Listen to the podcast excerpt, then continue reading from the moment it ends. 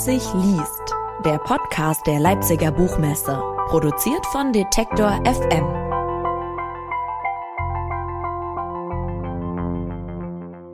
Herzlich willkommen zu einer neuen Ausgabe des Leipzig liest Podcast. Mein Name ist Claudius Niesen und ich freue mich, dass wir Ihnen hier Gespräche, Lesungen und Interviews mit Autorinnen und Autoren präsentieren dürfen, deren Lesungen 2021 Corona-bedingt teilweise ohne Publikum stattfinden mussten. In der heutigen Folge hören wir ein Gespräch mit der Autorin Anja Kampmann. Der Journalist Tino Dallmann hat sie im Rahmen von Leipzig liest extra getroffen und mit ihr über ihr neues Buch Der Hund ist immer hungrig gesprochen. Das Buch ist im Hansa Verlag erschienen, wo auch schon ihr Gedichtband Proben von Stein und Licht und ihr Debütroman Wie hoch die Wasser steigen erschienen sind. Letzterer wurde mit dem Lessing Förderpreis und dem Marakassenspreis ausgezeichnet. Mit High as the Waters Rise, der Übersetzung von Wie hoch die Wasser steigen, war sie außerdem Finalistin des National Book Awards 2020 in den USA. Im Gespräch mit der Autorin, das Sie nun gleich hören, beschreibt Kampmann den Entstehungsprozess von Gedichten und welche Bedeutung verschiedene Orte dabei haben können. Außerdem geht es um Sollbruchstellen von Gedichten und um den Wunsch als Ursprung aller Entwicklung. Viel Spaß beim Zuhören. Anja Kampmann kennen ziemlich viele, weil sie 2000, jetzt muss ich bei den Zahlen aufpassen, 2018, ne, diesen sehr erfolgreichen Roman Wie hoch die Wasser steigen, geschrieben hat, nominiert für den Preis der Leipziger Buchmesse. Ein Roman, der auf einer Bohrinsel anfangs spielt. Darüber werden wir gleich mal kurz sprechen. Vorher erschien ihr erste Lyrikband Proben von Stein und Licht, jetzt der zweite Lyrikband. Und die Bohrinsel, Anja Kampmann, habe ich nur deshalb erwähnt, weil ich glaube, die hängt ihnen, egal was wir machen, für immer nach. Ähm, ich habe jemanden erst im Vorfeld unseres Gesprächs erzählt, ich treffe noch Anja Kampmann. Du weißt schon, sie hat diesen einen Roman geschrieben und dann kam sofort, ah, das ist der, der auf der Bohrinsel spielt. Ähm, daran schließen sich zwei Fragen für mich an. Können Sie gut damit leben, dass Sie auf die Bohrinsel angesprochen werden? Ja, ich, passe jetzt so mein Styling an. Ich äh, habe jetzt immer so große Gummistiefel an. Genieße das. für Lyriklesungen, vielleicht legen Sie die ab und äh, sagen sich heute, heute mal ohne. Heute mal ohne. und die etwas ernstere Frage, die sich dran anschließt, ist, wie wichtig Orte fürs Schreiben sind, also real existierende Orte, weil jeder ja erstmal auch von dieser Bohrinsel fasziniert ist und Orte, so habe ich das Gefühl, auch in ihrem Lyrikband eine zentrale Rolle spielen. Ja, also ich, für mich ist total schön. Also ich finde es auch äh, ähm, interessant, tatsächlich äh, Sachen zu entdecken und die dann in den Texten wieder anders zu sehen. Und eigentlich diese Recherche-Sachen, die machen mir einfach sehr viel Spaß. Und ähm, für den Lyrikband ist es dann natürlich so, dass man jetzt nicht unbedingt in die Ukraine fährt, um ein Gedicht zu schreiben oder ähm, irgendwie äh, die Recherchen verlaufen ein bisschen anders, aber dann ist es doch immer gut, wenn man diesen Ort dann wirklich vor Augen hat. Orte spreche ich auch deswegen an, weil uns gleich vom Umschlag her auch ein Ort begegnet. Da ist ein Wandfresko abgebildet, wo uns auch der Hund schon entgegenblickt. Das stammt aus dem Papstpalast von Avignon. Und das war aber vielleicht ein Ort, wo Sie persönlich waren, hoffe ich jetzt, weil das spielt im vorangestellten Gedicht Ihres Bandes eine ziemlich zentrale Rolle. Ja, das spielt aber vor allem die Rolle, ähm, nicht nur weil es ein schönes äh, Fresko ist, sondern weil es eben diese Geschichte hat äh, mit dem, also es gibt eben diese Legende quasi, dass äh, der Papst Clemens der Sechste damals äh, ein Jahr lang in seinem Palast zwischen zwei Feuern saß, als draußen die Pest wütete und er das deswegen überstanden hat. Bevor wir zu lange drüber reden, vielleicht hören wir es einfach, das Gedicht. Das können wir machen. Es war das Jahr. Es war das Jahr, in dem sich alles beugte. War's schlechte Luft, ein Gas vielleicht von jenem großen Beben im Friaul. Was soll's? Er hörte Sagen, hörte Zahlen. Der schwarze, schlechte Gartenpest war nun herangedrängt bis an die Mauern des Palasts. Und es war Sommer, heiß. Und Clemens saß zwischen zwei Feuern. Er blieb, er ließ sich bringen Holz und Wein. Und saß zwischen zwei Feuern. In manchen Nächten stahl er sich hinein. sah alle Jagd und sah den Hunger an den Wänden, Hunde, Falken, Hirschjagd, Kürzeleien. Es war das Jahr der Pest. Ein Jahr, das keines war, die Flammen nur als Farbe stiegen auf. Ein Negativbereich, vor dem die Spuren dieser Träume seltsam schwankten. Und hungrig strich der schwarze Atem übers Land.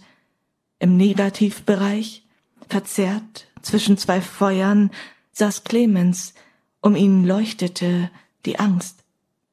Gib mir ein Bild, gib mir die hohen Wände, gib mir ein Spiel, gib mir die Jagd und jenen dunklen Wald, in dem sich unergründlich suchen lässt der Weg. Und der vorangeht, kennt die Spur, und der vorangeht, kennt das Schicksalslied der Wünsche, das ich sang. Mich haben an diesem Gedicht ganz viele Dinge fasziniert. Ähm, so die Ähnlichkeit zu unserer heutigen Situation, die schlägt einem natürlich als erstes entgegen. Ich fand diesen Papst als Person oder als Figur, wie sie auftaucht in diesem Gedicht, so faszinierend, wie er zwischen dem Feuern sitzt, verängstigt auf die Bilder schaut, da habe ich viel Gegenwart wiedererkannt. Was hat Sie an dieser Geschichte fasziniert, dass die sofort in einem Gedicht aufgegriffen wurde? Dieser Moment der Sehnsucht in erster Linie. Also dieses, äh, diese Sehnsucht, die aber ja nicht nur gut sein muss. Also es ist, ähm, wenn jemand für so lange Zeit zwischen zwei Feuern sitzt oder äh, eingeschlossen ist und sich quasi anfängt, die Welt vorzustellen, wie er sie haben will, dann ist es vielleicht auch eine ziemlich, naja, menschlich egoistische Sicht äh, auf die Welt oder ein Verlangen, was eigentlich ähm, hier wird es genannt, das Schicksalslied der Wünsche. Und das würde ich denken, ist jetzt im menschlichen Kontext nicht so nur freundlich. Wenn man an Tarkovsky denkt, dann gibt es doch auch immer dieses, man darf es, also hüte dich davor, was du dir wünschst. Das hätte ich jetzt anschließend sogar deswegen gesagt, weil sie so viele aktuelle Themen aufgreifen, dann sprechen wir es vielleicht gleich an. Da spielt Gentechnik eine Rolle. Wir treffen geklonte Pferde und viele andere äh, Themenbereiche, die auch unglaublich unsere Gegenwart berühren, wo einem genau dieser Gedanke kommt. Ähm, sei vorsichtig, was du dir wünschst. Also es zieht sich schon auch ein bisschen durch den ganzen Band fast, dieses Motto, oder? Ja, also vor allem in diesen Gedichten, die jetzt ähm, dann eher mit Klonpferdchen und sowas äh, umgehen.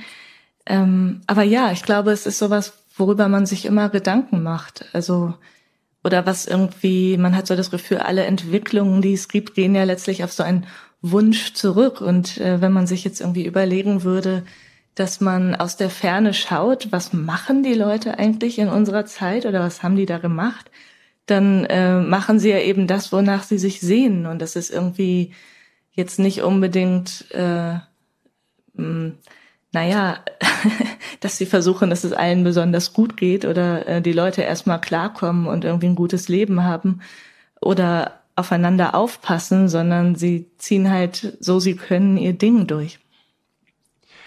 Vielleicht fassen wir es noch ein bisschen breiter, das Thema, um auch mehr Gedichte noch reinzunehmen in die Diskussion.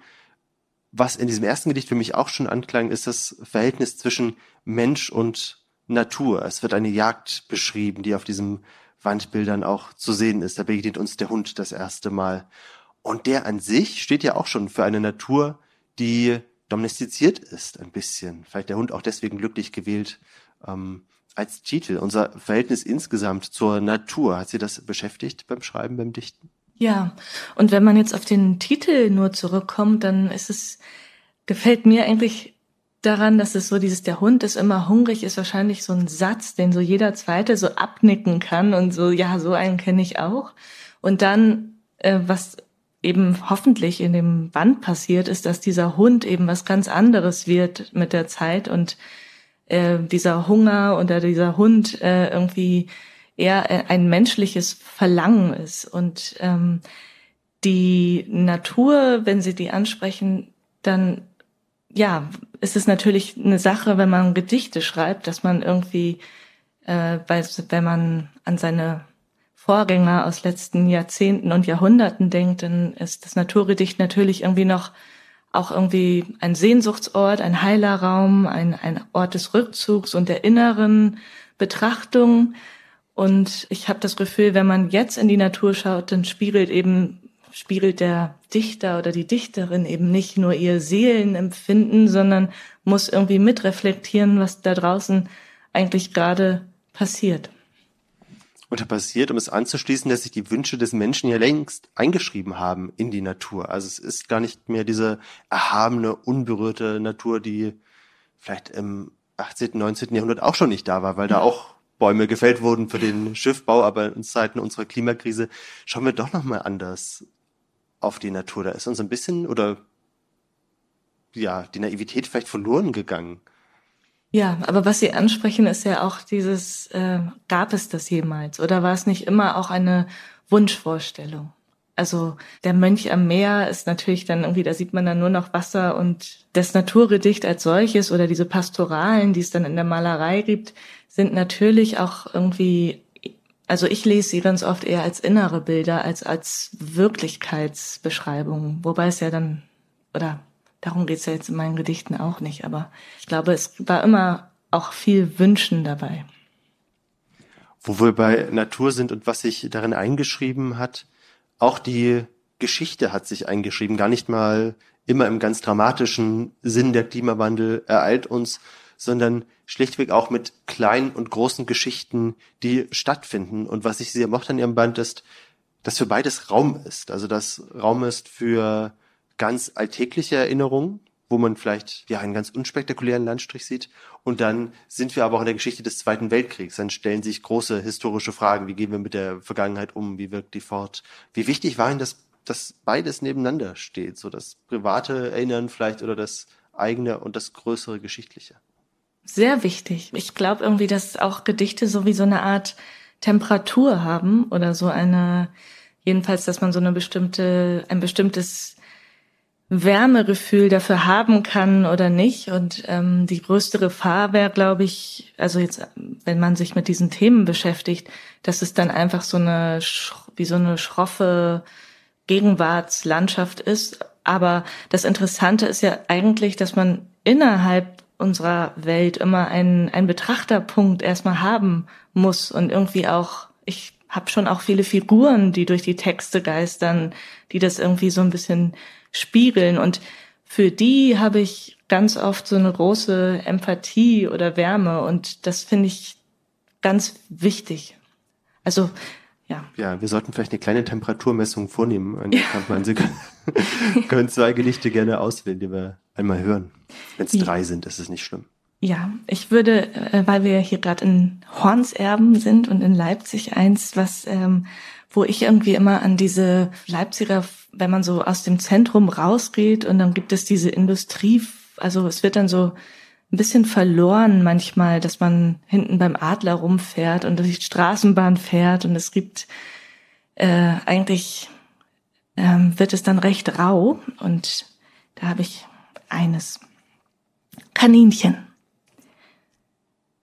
An der Mauer, wo die Hunde koten, führt eine schmale Gasse rauf zur Straße. Das Mädchen ist einfach gekleidet, noch ganz bei sich. Niemand müsste sie sehen, die Jahre rauschen respektlos vorbei. Nur hier neigt sich die Straße mit ihren Schienen donnerndes Gelb in einem Winkel, der nichts erwartet. Gar niemand müsste glauben an das Glück. Gäbe es nicht das Mädchen, mit beiden Armen, mit einem Blick, der nun vielleicht das erste Mal aufsieht, unweit vom Bäcker, Blumenladen, Bestattungsinstitut. Ein Blick, der standhält und in ihren Armen ein schwarzes, großes und ängstliches, in ihren Armen ein zitterndes, schwarzes Kaninchen. Sie hält es vor der Brust, wartet, steht und kann nicht, will nicht weiter die Straße queren, nur das Kaninchen halten, einen Moment noch, nur noch, nicht weiter. Und ähm, in dem ersten Kapitel riet es sehr viel Norddeutschland und ähm, daraus auch ein kleines. In meiner Klasse In meiner Klasse sitzt der Sohn des Schweinebauern. Es saßen andere Söhne. Viele hatten Acker, Rüben, eine Schwäche für Feuerlöschen oder Schreckschuss. Dennoch, die Apfelbäume blühten, die Nächte noch kühl, so auch das Bier, die Mädchen, die süßen, Parfum, Vanille im Dunkeln, die Apfelbäume blühten, Flächen gähnten, unter niedrigem ersten Korn. Die Söhne im feuchten Gras verstanden sich und auch die Nacht. Etwas, das man umgraben konnte. Flächen, die Mädchen, die Zukunft und alles, was war. Das Lachen sollte klingen wie das Gegenteil von Weinen, das Gegenteil von zaghaft oder Heulen im Stroh hinter der Scheune. Von Küssen war die Rede, aber die Rede schloss keinen von uns ein. Ich frage mich ja gerade, Anja Kampmann, wie sehr sich die Anlässe unterscheiden, die Sie zu einem Gedicht führen. Ist das ganz unterschiedlich? Ist das wirklich so etwas wie eine Straßenbahnfahrt und ein Ausflug mit dem Fahrrad und dann, ja, dann wieder ein Blick in die Geschichte oder was, was Sie erzählt bekommen? Wie sehr unterscheiden sich die Anlässe? Naja, auf eine Art unterscheiden sie sich nicht, indem ich irgendwie versuche, das, was ich auf dem Papier habe, irgendwie mit einer bestimmten Intensität irgendwie mich dem zu nähern. Aber Sie haben schon recht, wenn es jetzt heißt irgendwie Straßenbahnfahrten oder es gibt natürlich Momente einfach im Alltag, die einem begegnen, wie so eine Epiphanie, wo man irgendwie das Gefühl hat, es ist einfach nur eine ganz kleine Szene, aber es ist auch irgendwie noch ein bisschen was anderes. Ähm, vielleicht, wenn wir dabei sind, dann, dann mache ich einfach noch eins, was vielleicht auch einfach nur so ein ganz kleiner tatsächlich Bahnhofsmoment ist. Und ähm, manchmal finde ich sowas ganz gut, wenn man ohne viel Tamtam, -Tam, darf man sowas sagen auf einer Bühne? Tamtam, -Tam? ja. Mit Weider im Januar. Der Knutschfleck an ihrem Hals, die unreine Haut auf den Schultern, unter dem Rand des Pullovers schimmert undeutlich der Rand einer Tätowierung, die Haare schwarz gefärbt, wobei der Ansatz schon heller nachwächst, der Pullover aus durchlässig dünnem Stoff. Die Tätowierung zeigt den Haarschopf oder Scheitel eines Sängers, ihr vorgeneigter Oberkörper, die Hände in den Händen des jungen Mannes ihr gegenüber. Turnschuhe aus Kunstleder weiße Sneaker, etwas wie Lachen, als der Zug hält und sie nur für den kurzen Aufenthalt auf dem Bahnsteig rauchen, nur in diesem dünnen Pullover, mitten in der Provinz, als wären die Zugtüren eine Einladung zum russisch Roulette. Aber das Risiko? Das Risiko ist die Weite, die über die Felder kriecht, eine blaue Bank vor dem Bahnhofsgebäude mit Drahtbeinen und einer Sitzfläche aus einzelnen Stangen Plastik. Das Risiko ist die Farbe der kahlen Birke, die Stämme blass, eine Farbe, die um sich greift, die Dächer der Garagen, der verzweifelte letzte Schnee, der keine Zukunft kennt. Die Zukunft ist ein Wort, wo ich gerne anschließen möchte, wir müssen über das Wollhaar-Mammut reden, Frau Kampmann. Es ist zu befürchten, dass wenn das einmal wieder da ist, dass es auch sehr hungrig ist. Und das taucht in einem ihrer Gedichte auf, weil das, wenn ich es richtig verstanden habe, geklont werden soll, um zu verhindern, dass der Permafrostboden auftaut. Also dann hofft man, dass dieses große, schwere Tier gewissermaßen uns alle rettet, damit nicht noch mehr Methan freigesetzt wird. Ähm, das ist doch eigentlich eine Schnittstelle so zwischen ähm, kann man sich ausdenken und gibt es das wirklich schon? Hat sich genau diese Schnittstelle interessiert, dass das ja im Prinzip fast nach Science Fiction klingt? Ja, also wenn man das das erste Mal sieht und hört und ähm, feststellt, ich musste es mir nicht ausdenken, es ist keine Idee aus dem Schreibtisch, sondern es ist irgendwie ein Projekt, was schon längst angelaufen ist und wo wirklich äh, russische Wissenschaftler ähm, schon eine Weile so einen großen Pleistozänpark angelegt haben und eigentlich sagen, ja, wenn wir dieses Mammut hätten, äh, und wir arbeiten daran, dass wir die richtigen Zellen finden, um es klonen zu können, dann hätten wir wirklich ein Problem weniger, weil die Wahrscheinlichkeit, dass es dieses Abschmelzen verhindert, einfach groß ist. Und ähm, ich habe ja viele Gedichte in dem Band, die auch so ein bisschen kritisch auf diese geklonten Polo-Pferde und Zollhunde und äh, sonst welche Tiere schauen. Ähm, und da war es dann eben interessant, dass man irgendwie diese zwei recht bärtigen und wirklich von ihrer Sache total überzeugten Wissenschaftler stehen sieht, die mit leuchtenden Augen von diesem geklonten Mammut erzählen und sagen, ja, ich glaub, wir glauben schon, dass wir das hinbekommen, dass wir das, dass das äh, möglich sein wird.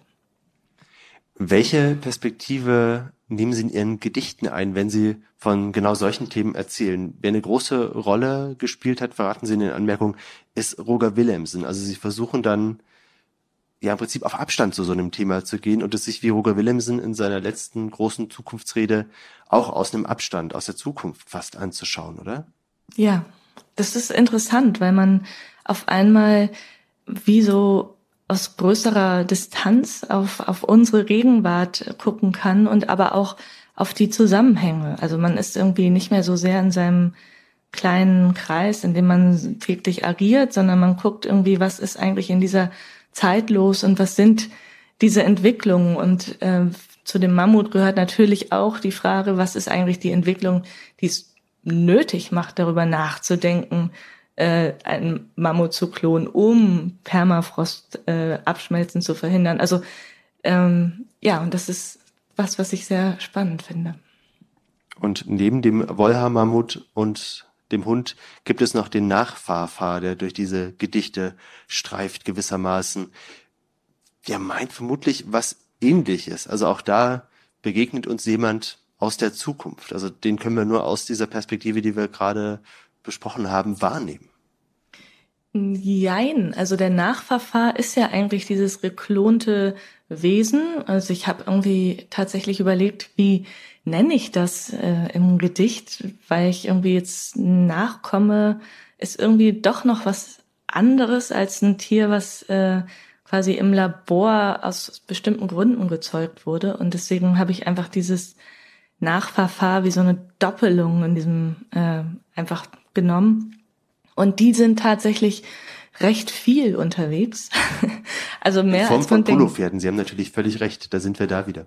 Ja, und ähm, ich habe neulich einen Humangenetiker gesprochen, der wirklich ein guter Forscher ist oder sehr in, dieser, in diesen Sachen involviert. Und das fand ich auch interessant, dass der zum Beispiel, äh, mit dem konnte ich super über das menschliche Genom und so sprechen, aber über diese Polopferde, wo ich denken würde, das gehört ja fast zu seinem Metier, hatte er auch noch nichts gehört. Und das ist vielleicht auch so, dass man einfach sagt, man hat so viele blinde Flecken. Aber soll ich das vielleicht einfach einmal lesen? Sonst reden wir die ganze Zeit darüber.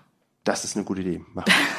das erste äh, Pferd, was geklont wurde, hieß Aikenkura und dem ist das gewidmet. An Aikenkura. Eins. Du wirst besessen immer noch. Und ob du weißt, was dir geschah, die Frage nach dem Rand, aus dem man kommt. Du Zwiebelchen, du Stück aus deiner Haut. Ich weiß nicht, ob du weißt, du bist nun du, du, du, du, du. Was wundert? Dein Ende nach dem Sturz? Kein Ende. Wurde per Pipette annulliert. Ich denk mich in die Mitte deiner was? Im Stall achtmal dieselbe Blässe, nüstern Pferdekopf und Bein, wie eine Halluzination auf Stroh, wo keine Krippe und kein Sternenlicht. Doch lass. Dann trittst du vor die Kamera, im Schwung, im Schwung, du weißt achtmal, und auf dem Feld macht das keinen Unterschied, wie Krieg, wo acht Soldaten einer werden, wenn sie fallen. Ich sah dich ja ich sah dich schnell und donnernd, weit entfernt von Tante Dolly auf dem Polofeld. Aus Mikroskop, Pipette und Geduld wurde Gold. Und die Medaille, treuer Freund, wer nahm sie an? Der Ahn, das Hautstück Brust oder der Nachfahr, fahr, fahr, fahr, fahr, fahr, fahr, fahr. Du hörst, es klingt schon wie Galopp mit seiner schönen Blässe. Ich frag, wer stand denn da? Warst du's? Warst du nun da an dem Medaillentag? Zwei? Ach lieber Nachfahrfahr, und dein Galopp hält worauf zu? Was ich an ihren Gedichten unwahrscheinlich schätze, Anja Kappmann, ist, dass wir zum einen einen völlig neuen Blick auf die Gegenwart gewinnen, ähm, zu Themen, die mir sonst sehr selten in der Lyrik begegnen, die ich lese, und dass es weltumspannende Geschichte ist oder Szenen und Gedanken. Da sind sie im Erfurter Augustinerkloster, dann sind sie innerhalb eines Gedichtes in einer nordchilenischen Kupfermine. Das hat mich wahnsinnig beeindruckt und ich habe mich gefragt, ob sich dieser globale Blick automatisch ähm, einschreibt, weil zum Beispiel der Nachfahrfahr kann uns ja überall begegnen, der ist ja nicht auf einen Ort beschränkt. Mhm. Was meinen Sie jetzt mit automatisch? Wenn Sie diese Themen aufgreifen, die Ihnen oder diese, ja, die Ihnen ja automatisch auch begegnen, Sie müssen ja Ihre Gedichte überall spielen lassen. Oder vielleicht auch so gefragt, wie kommt ein Handlungsortwechsel in einem Gedicht zum Beispiel vor, dass Sie von Erfurt zur nordchilenischen Kupfermine ja innerhalb eines Gedichtes wechseln. Mhm. Ja, also da hat es tatsächlich diese historische Dimension, dass einfach äh, ich über eine äh, große Glocke in Erfurt geschrieben habe, die aus Tonnen Kupfer äh, gegossen wurde und dann einfach diese Kupferminen so ein riesen, riesen Phänomen sind. Also und ja schon seit äh, langer, langer Zeit eben Kupfer importiert wird. Und also das sind dann eher so historische Verbindungen. Aber ich glaube, grundsätzlich interessiert mich eigentlich, dass man quasi in einem Text weit geht und an einen anderen Ort geht und gleichzeitig aber irgendwie eine Erfahrung gespiegelt bekommt, die man zu Hause, also die man total nachvollziehen kann und äh, die einem irgendwie nah ist. Und ähm, Deswegen habe ich eigentlich auch gar nicht das Gefühl, dass die Texte, auch wenn sie sich ganz woanders bewegen, quasi in einem fremden Umfeld spielen, sondern eher, dass ich mich da reinbegebe, um über etwas zu schreiben, was wir, was uns hier angeht. Bietet die Lyrik da mitunter mehr Freiheit für Sie als ein Roman, wo Sie immer sich anders noch über einen Plot Gedanken machen müssen, über Figuren Gedanken machen müssen? Ähm, ja, hat es da mehr Freiheit für Sie? Es kommt natürlich auf die Anlage des Romans an.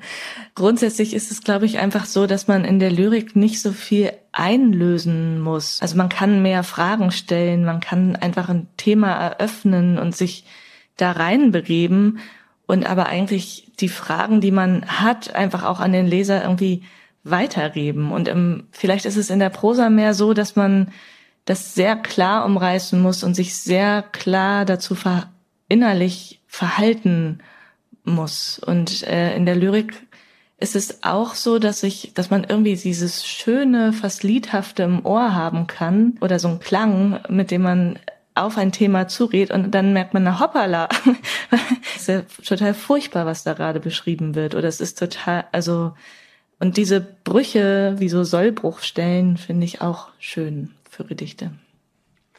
Nun sind Sie auf der Leipziger Buchmesse sowohl, wir können es dieses Jahr nicht wirklich Buchmesse nennen, aber Sie erleben das Leseprogramm zumindest als Lyrikerin. Sie haben es schon als Romanautorin erlebt.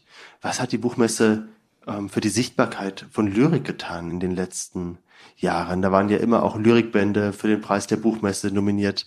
Mhm. Haben Sie das Gefühl, dass da was passiert ist? Merken Sie das vielleicht auch als Autorin, als Lyrikerin? Hm, also ich freue mich natürlich, wenn, also, dass jetzt auch das Buch einfach recht viel besprochen wurde oder es da irgendwie viel Aufmerksamkeit gab. Und dann gibt es ja diese Lyrik-Buchhandlungen, die es dann, und es gibt so verschiedene Lesereien und das finde ich eigentlich schön, dass so die verschiedenen Formate und auch kleine äh, Verlage einfach so ähm, ihre Bühnen haben, wo man dann auch auf Sachen stößt, die ich selber auch manchmal gar nicht mitbekomme. Also es ist ja dann doch sehr viel, was passiert und da hat man wie so ein kleines Brennglas, äh, wo dann dieser Lyrikkosmos auf einmal zusammenkommt. Wir haben uns gefreut, dass Sie sich einmal in den Lyrikkosmos begeben haben.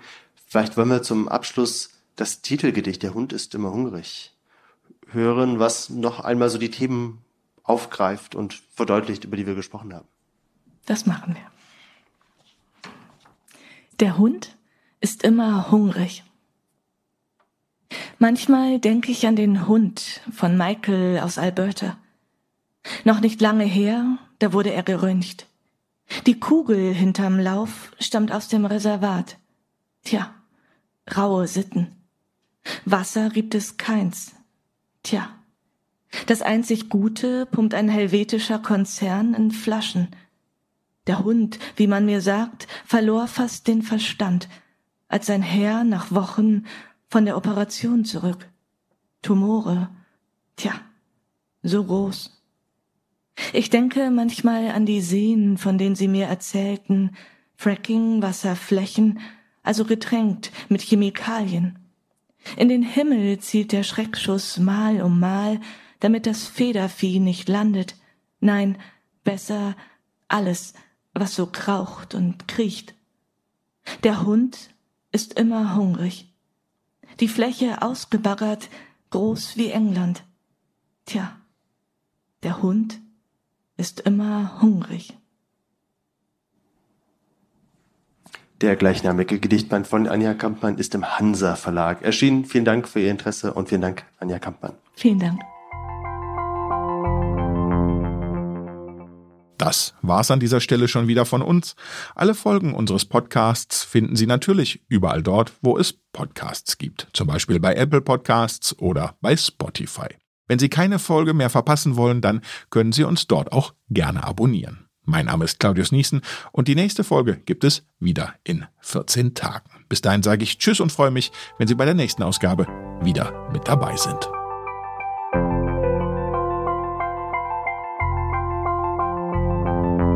Leipzig liest, der Podcast der Leipziger Buchmesse, produziert von Detektor FM.